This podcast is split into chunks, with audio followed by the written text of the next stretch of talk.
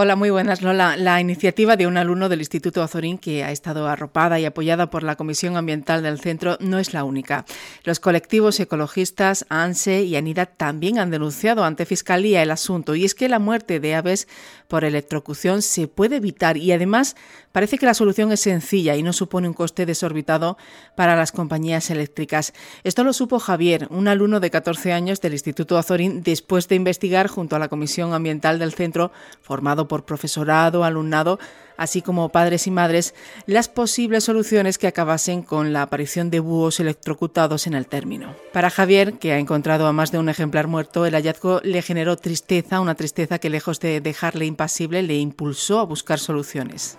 El primer sentimiento fue tristeza absoluta porque ver un animal muerto y al estar protegido y ser un ave tan bonita, eh, el primer sentimiento fue de tristeza y el segundo sentimiento que sentí fue decir, tengo que acabar con esto ahora mismo y, fui corriendo a decirlo por la comisión medioambiental. Fue lo, la, primera cosa que prácticamente hice. Puse, o sea, puse en la comisión medioambiental que estaba lo que estaba pasando eh, al segundo búho que encontramos eh, se escribió una nota a la Dirección General de Medio Natural, pero no contestaron. Y al tercer búho que encontramos, electrocutado, eh, decidimos eh, investigar y encontramos en el término municipal de Yecla hasta nueve búhos electrocutados en el 2020. Y cuando encontramos eso, nos quedamos paralizados y decidimos redactar una nota de prensa y enviarlo, enviarlo a los medios de comunicación para, para darle difusión y que se arregle este problema cuanto antes. Son nueve los búhos reales electrocutados que se han contabilizado, pero tanto Javier como el portavoz de la Asociación Naturalista para la Investigación y Defensa del Altiplano, ANIDA, Julián Castaño, piensan que no son los únicos. Efectivamente, eso es la punta del iceberg, eso es lo que se ve. Eh, claro, eh, la mayoría han aparecido, han sido vistos en, el, entorno del casco urbano, pero estamos seguros de que zonas rurales más apartadas o menos transitadas tiene que haber también mucha mortalidad.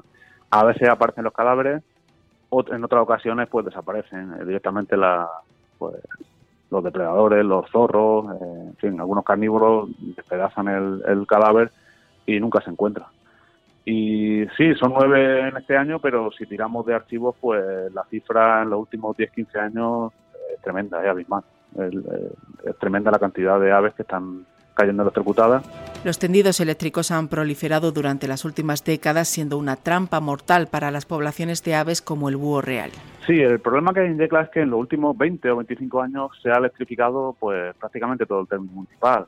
Hasta hace un par de décadas los tendidos eléctricos se, mm, se, reducían al casco urbano y un poco a las inmediaciones. Pero en los últimos 20 o 25 años, pues quizá por esta tradición de clana de tener una casa en el campo, pues ha electrificado todo el término municipal prácticamente y en la inmensa mayoría de los casos no se han adoptado medidas correctoras para evitar eh, la electrocución de aves, rapaces y otro tipo de aves.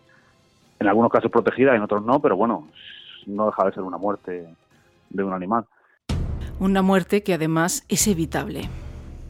Si la tragedia de todo esto es que es tan sencillo rectificar un tendido eléctrico para evitar la muerte de la ave rapaces, es tan sencillo como colocar una especie de barra en la parte superior, puente, para que el ave al posarse encima, claro, el ave lo que intenta es buscar un posadero elevado donde, donde cazar al rececho, al acecho, y es tan sencillo como colocar una especie de barra metálica encima del apoyo eléctrico y evitar que de esa manera al posarse toque los dos cables con, las alas y se electrocute.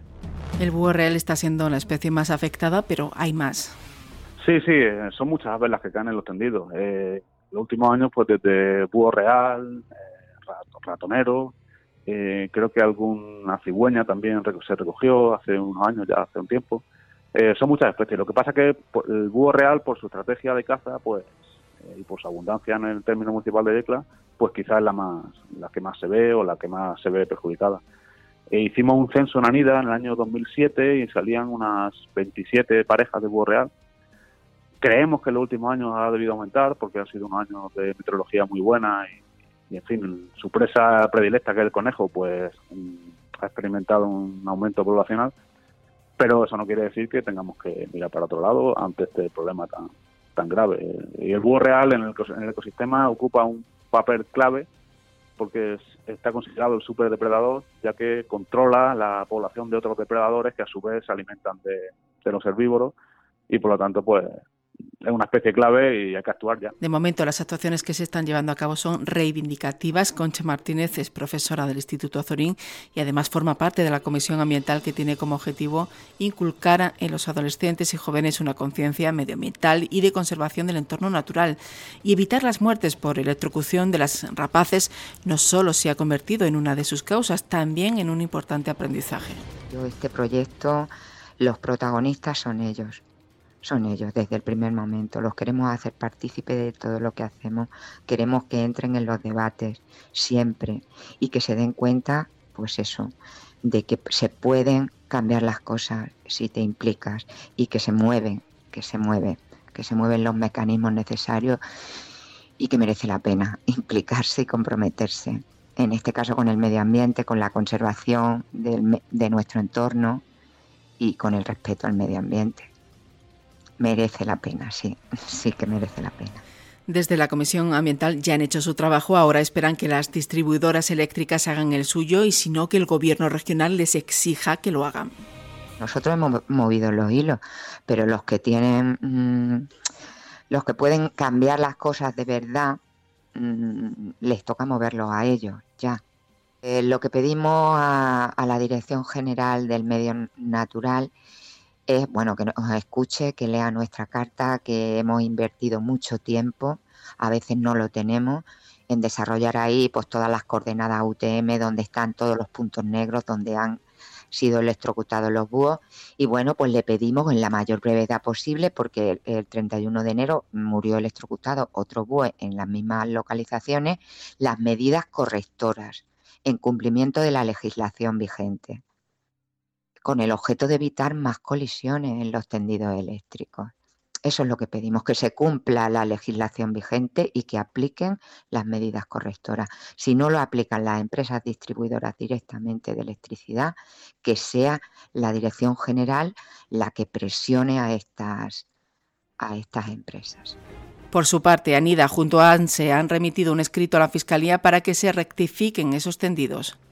Y sí, precisamente esta misma semana hemos registrado un, escrito a la Fiscalía mm, en conjunto con la Asociación Naturalista del Sureste, con ANSE, que es una de las asociaciones decanas del conservacionismo ibérico español.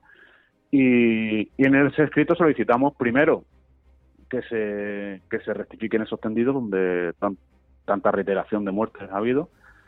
Y segundo, que se haga una, que se abra una investigación de por qué Iberdrola en este caso no, no actúa, no rectifica su extendido después de tantas tantas notificaciones que se le han pasado.